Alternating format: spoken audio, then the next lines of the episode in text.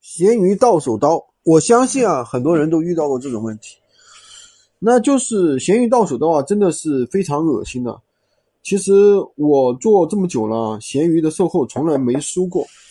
我现在就教你们几个预防到手刀的一个方法，就算最后上了闲鱼小法庭啊，肯定也不会输。第一个呢，主页写清楚，闲置物品售出一一概不退不换。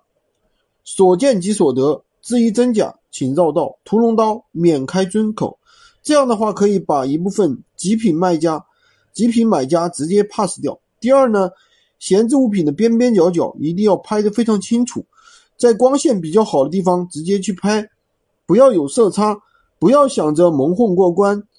遇到扯皮的人啊就很麻烦，你拍的图片太好了，反而客户呢预期值过高，拿到货之后不满意。